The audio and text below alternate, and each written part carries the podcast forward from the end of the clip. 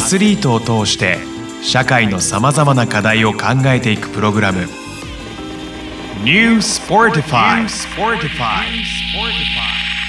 皆さんこんにちはニュースポ代表の小沢健人です山狩ヒーローです。この番組はさまざまなジャンルのアスリートをゲストでお迎えしてえーアスリートを通して社会のさまざまな課題を考えていくプログラムですさて今回の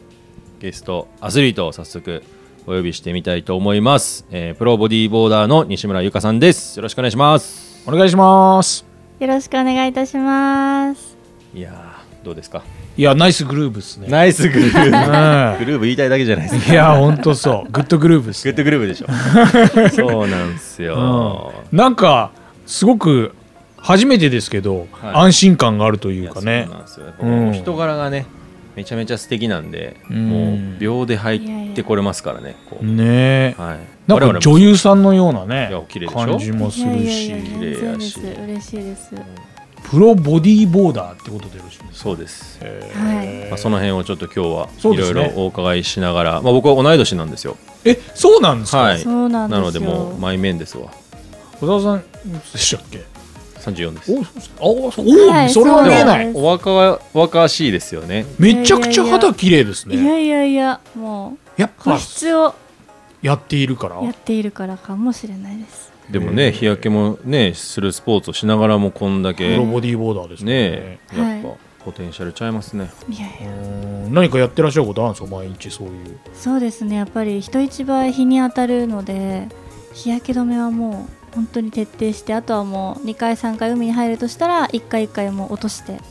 また塗って、えー落として、塗って徹底してるはいすごいですね、落とさないのが一番良くないらしいんですよ。日日焼け止めメーカーでこれっていうのもあるんですかそう我々はもうコパトーンしかもうない ですけどバートーンは焼く方じゃなかったですか焼く方か はい綺麗に逆コパトーンないんですかあの白い方は焼かないんじゃなかったっけ白い方が焼かないですよねでなんかちょっとこうオイルっぽいのが綺麗に焼けるみたいな感じですよね焼くココナッツの匂いするやつねねはいねいいですよね私も最初綺麗に焼きたいためにそういうのを使ってたこともあるんですけどうー結ん構ぬるぬるするじゃないですうんかあ確かに競技としてに、ははい、影響が出てくるのでうんなるべくあの本当に水に濡れても落ちないっていうそのウォータープルーフっていうところを結構いろんなブランドさん使っていって今のところに、まなあなるほどその1個のブランドだけではないんですけど何ブランドか使用して使ってるっていう感うじーです。んまああとは見た目もね美しいんですけど彼女はこううん中身もすごい素晴らしくてなんか凛としてる感じがねそうなんですよこう本考当ですかえ方もビジョンもすごい素敵なんでもうその辺をちょっと今そう日ですねガンガン深掘りしていきたいまずでもなんかどこから出てきたのか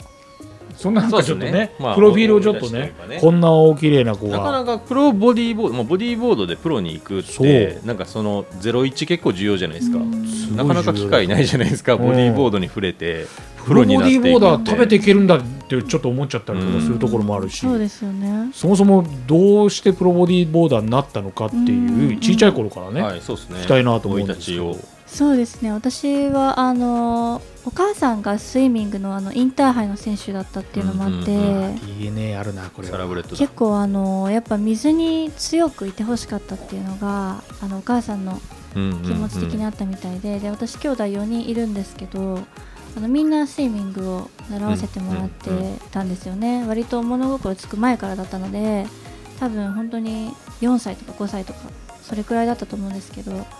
でそのくらいからもう、まあ、水に慣れていたので泳ぐのも好きだったりとかでお父さんもサーフィンやってたのもあってこう海の中でこうボディーボードサーフィンしないけどこう泳いだりとか、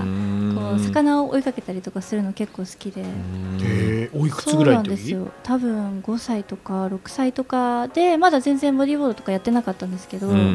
海入ってるお父さん見てたりとか、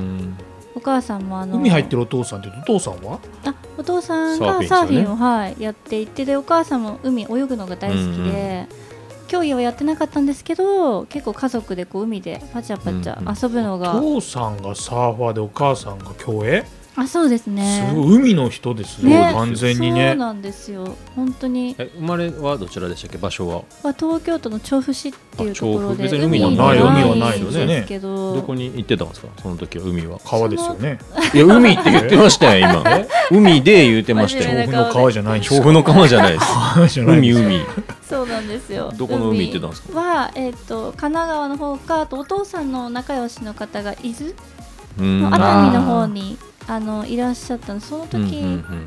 は結構伊豆にばっかり行ってましたうんね、伊豆でもちょっと遠くないですかうんそんなしょっちゅう行ける場所じゃないですよね、はい僕も静岡なんで伊い豆あはそうですよねはい、旅行といえば伊豆そうでも僕どっちかというと岩場でシュノーケリングしてまあそうしいうたのあけりどますよ ねうん素敵なとこめっろちゃ綺麗なんで遠いとかねねあいいとこありますようねんそうですよねで結構お母さんと一緒にいながら魚つ魚釣りというかカニ捕まえたりとか、うんなんかああまあ本当浅瀬で岩場で遊んではい、岩場でっていう感じなことを私はしていたんですけへどーでもなんか波乗ってる人楽しそうだなっていうのはその認時識かはあらったんだで何歳からやったんですかあ初ボディーボードはえっと、9歳の時に9歳までボディーボードしなかったんですか、か全くしそなくんなて早くはないんですねはい、なんかうん5歳全く6歳とかじゃなくて触れるタイミングがいつも海には行ってたんですけどなかなか触れるタイミングがなくてううんんでなんかやあのずっとスイミングをまあやっていたんですけどあのちょっとこう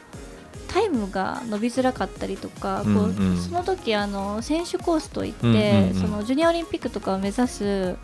その育成コースみたいなところにいたんですよね。僕もやってましたよ、あ本当ですか、うんはい、で選手コース入った時にやめましたなんか急にしんどくなって えそうめっちゃそれまでは楽しくやってそだうん私もなだんだんんこですうよ階級みたいなの上がっていくんですよで次は選手コースだそうなんですよああ急にめっちゃ厳しいですそうなんです休みもなくなって なんかみんな本気モード入ってきてうんなんか楽しかった練エス習カレーがちトょしってきとますもんねうんもうタイムタイムタイムっていう感じうでんちょっとなんかなって思う部分があった時にちょっと気になってたその波に乗るっていうことが楽しむ派だからそっち行くんだあなんか楽しそあうなだなんかその分岐点ちょっと面白いかももうんうんうんえそれは自分からなんですかそれともきっかけ的にやってみなよみたいな自分からですへーやってみなよってほとあの一切言われたことえでなくてもボディーボードの存在は知ってたんですか知ってました海でもあのやってる女の人とかうん見てたので,、でちょうど多分その頃とかもボディーボードが流行ってたというか色が黒い女の子うんが結構雑誌でこうフューチャーされたりとか、我々の昔で言うとファインとかでねとかですよね。あまだあったんだははいでなんかちょっと憧れみたいなのがあって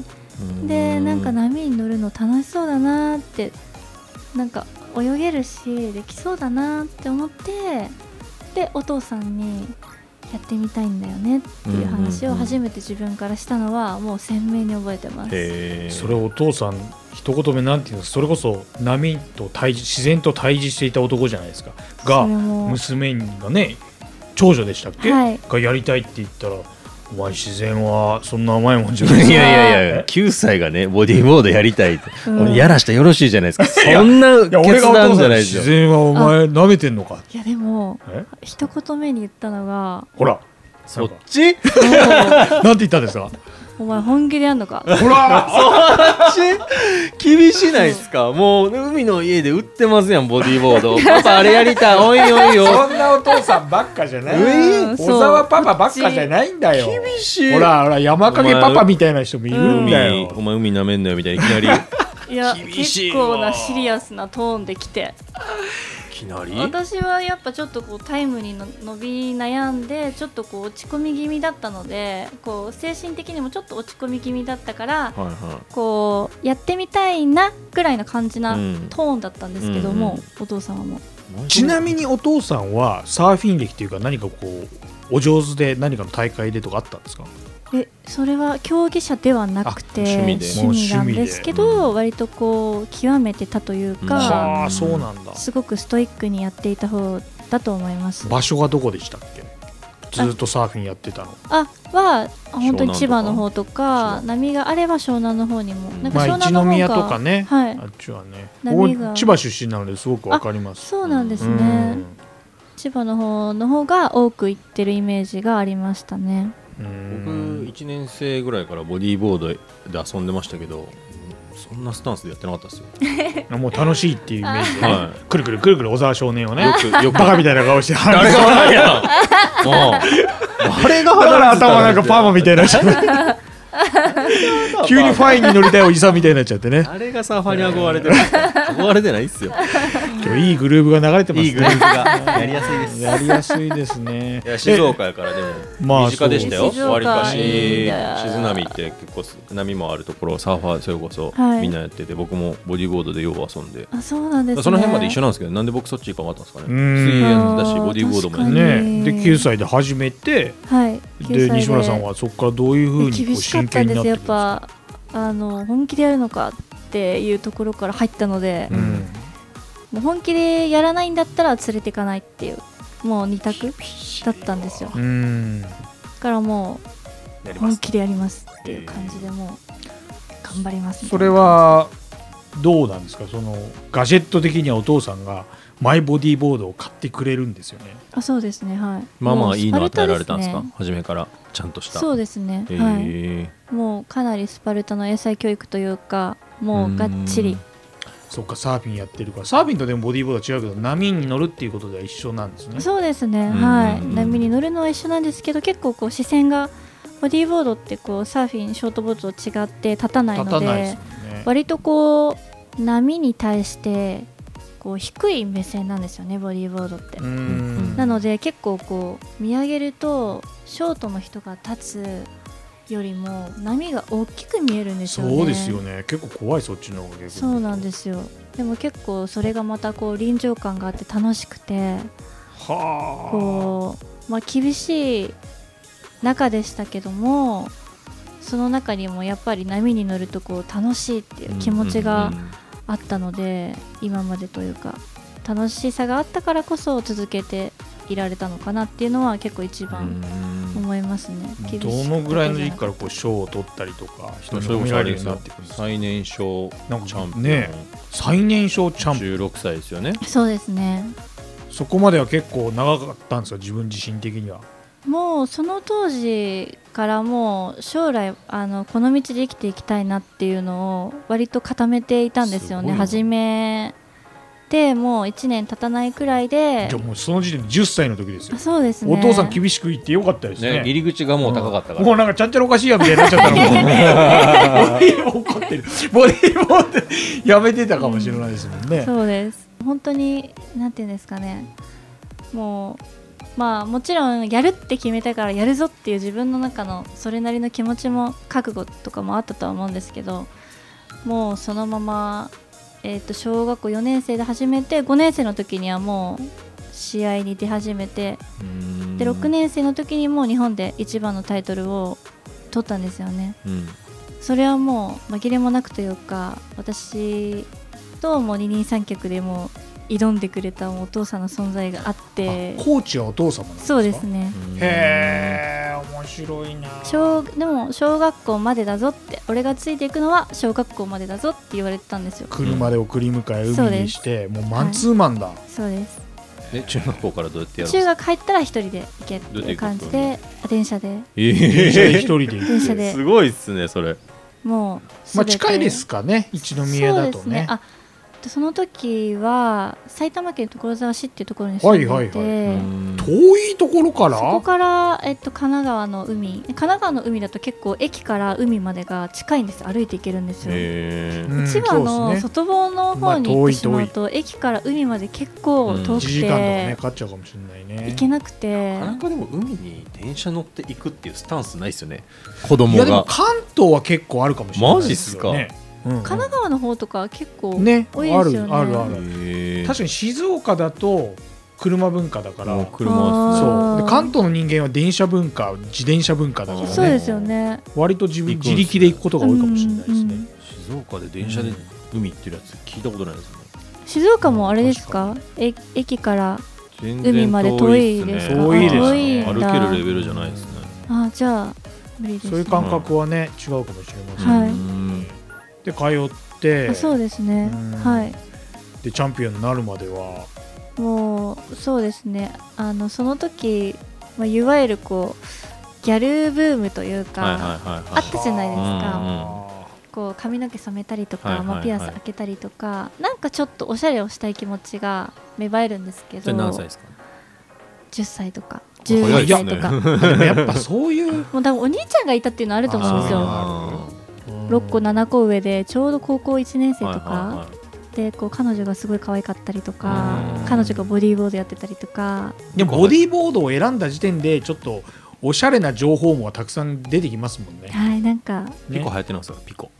あーはいピコ知ってますありましたピねコわかんない。なんかアパレルブランドというかメーカーサーフブランドありましたよねあのオニ見ーたルこととかあありましなたんよかちょっとねサーフブームる。ぐらいです僕らの小学校うん高学年ぐはいはいはいらはいいなんかハイビスカスの柄とかあわかります ーわかりまボすデ流ィーボード行ってあるんですかうねんもうわかりますピコの服ピコラーとか言われてるやついましたもんねえー、それを初めて聞きなんまかちょっしと小中た学生の男子もなんか髪の毛黄色に染めたりみたいな、ね、んかでもサーフカジュアルっぽいそれこそそのファインみたいなうんファッショあーンちょっと流行ってましたよねそうですよね、うんサなーんフかファッシ12ョ年ンみにたい一な度は流行るのね我々自体もちょっと流行ったもんねファインのなんうかんそういうのピコみたいなブームもはいコギャルとかさえー、やっぱり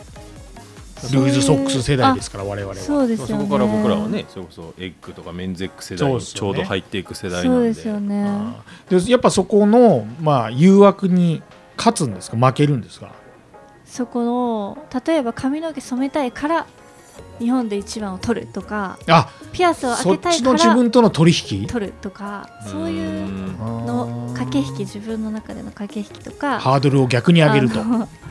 えーここまで行ったらこうしていいぞみたいな、ーんそういうの はありましたね染めたんですか実際あ染めました小学校5年生とかで、はへえ小6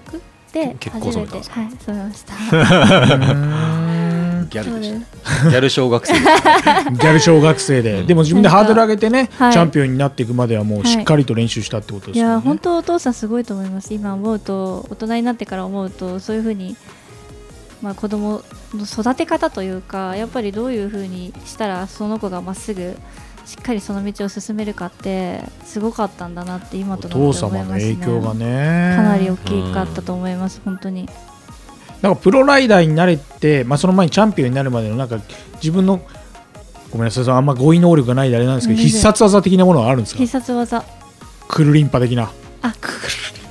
え気持ち的でではなく、ええその見えるものの技とかっていうことですか、んんもうそうですしあまあ、メンタルであるんだだったらあるんでもいいですよ。結構あの技一個一個に点数がつくのももちろんなんですけど結構見栄えだったりとか、うんこうしなやかさ綺麗さスピードキレとか、うんそういうところもそういう点点数に反映されてくるんですうよ。んうーんで割とあのそういう見せ方というかその綺麗に見せるという部分ではただ技ができただけじゃなくてそのできた技を綺麗にしていくうんうんっていうのはすごく努力した部分かなと思うので、あの今となっても結構それは武器なのかなと思います、うねんそれはこう美しく波に乗ってるとかそうですねそう,、いう感じなんですか、うはいえーただ一つの技をする、うんその縦回転横回転の技をするっていうだけではなくそれをしっかりと綺麗なフォームでうんなるほど完成度を上げていくというか、そこは誇れる部分かなと思いますね、えー武器なのかなでとも思います、ね、僕も動画でしか見たことないですけどすごい美しいですよなるほうんど。マーメイドが波に乗ってるあかのようにーなんかなんてもうもうアリエルのように。髪の毛の毛先のこの辺まで美しいですもんねなんかこうえー、そこまでわかんないですけど、なんかこう 水しぶきのこのわかんないですけど、ま あ、わかんないなっえたらなんとやなめくてもう全体的に本う当んあー美しいなってあてーいあうそういう想像しながらやるもんなんですか自分と自然との調和で、まあ、さっき言ってた本当にうんそのしなやかさとか分かんないですよ、はいこう回ったらこう髪の毛がなびくなとか、はいでも自然ともう出てる感じちゃいます、うんそうですね漂ってるというか確かにうん、スピードがあるとそれなりにこう髪の毛も思いっきり動確きかまにすそしこアートポイントってすごいっすねうん結構ボディーボードしかりあーサーフィンしかりそうですねサーフィンよりボディーボードの方がある気がしてきたちょっとアーティスティックな部分というかあるかもしれななんいです、ね、かもううちサーファーもいるじゃないですかやっぱボディーボードはなんかねこう待ってるっていう感じ確かに舞うように波に乗うるんサーファーはやっぱこうまあそれこそ波に乗ってるようなイメージですけど力も必要なでんすかしこう、ねそう本当ですねマーメイドっぽいっていうのかな、なはいあの姿勢がこういう姿勢じゃないですか、うんまずその時点でなんかちょっとマーメイドっぽいじゃないですか、うんより波と一体化みたいなところもありますよね。そうですねね波とやっぱ踊ってるような近いりはの踊でっている調和みたいな、うんこう回ったりねこう回転したりみたいな本当にこう波の上で踊ってるように見えますねちなみにそのプロボディーボードの協会っていうのはどこが主としてやることが多いんですか一番大きな協会ってあるんですかそうですね日本だとボディーボードの協会一つしかなくてそこの協会が主催でえっと日本国内で大体まあ50006000ぐらい大会が開催されますなるほど国としては日本は県が強いとかそういうのはないですよねどこどこの県とかっていうのはないんですよねあそういう考え方じゃないですもんね個人競技だからそうですねやっぱ千葉県ああはー強いいんだまあ、人が強多いいんっていう感じですじゃよないですね。かあ、そうですね。そそれもありますね。あと静国はどう岡ですもかやっぱり国だとブラジル、オーストラリアとか強いです。かなり。ブラジル強いんですうんブねラジルすごい強いんですよね。へえオーストラリアはねなんか波ありそうなイメージね確あかりにますけど結構こううん国を挙げてサポートしてるような形ですね。今強いトでッすプの選手っていうのはどこなんですかブラジルあです。ブラジルなんだ、はいあそうなんだ美しそうですしねブラジル人はね確かそれこそめっちゃ美しいですう。うんんそういう方たちと連戦連戦を、まあ、日本チャンピオンになってからもずっとしていたとそうですね。はい。へでもそっからね16歳でチャンピオンになってから今ですからもう長くねもうずっと第一線続けてるんででそうなんですよ。めっちゃ長いっすあでも選手陣ん選手の長いっすね長いですよね。16歳でプロになったので。もうそれこそ紫スポーツさんそうですよあそうサねポートなんでそうです村スポに選ばれるってもうほんまのトップオブトップだけですからうーんね嬉しいです本当に。確かに何歳からサポートしてもらったんですかえっと15歳からうん15歳であの一度ショップライダーっていうのがあるんですようんうんううんんその各ショップのうんうんうんサポートライダーみたいな形でそれを1年間なるほどうんなんかじゃあこれあれじゃないですか次回のビジネスについてつながる話だと思うのではい次回はもうスポーツビジネスにつはいいてちょっとお話を伺うっていいんじゃないですか、はいぜひね聞いていきましょう久々にやったのに僕閉めちゃいましたけど大丈夫です かバッチリです次回はじゃあはスいポーツビジネスについてはいよろしくお願いいたします、こはいちらこそよお願いしろますしくお願いいたします。 New Sportify 今回はここまでまた次回お楽しみに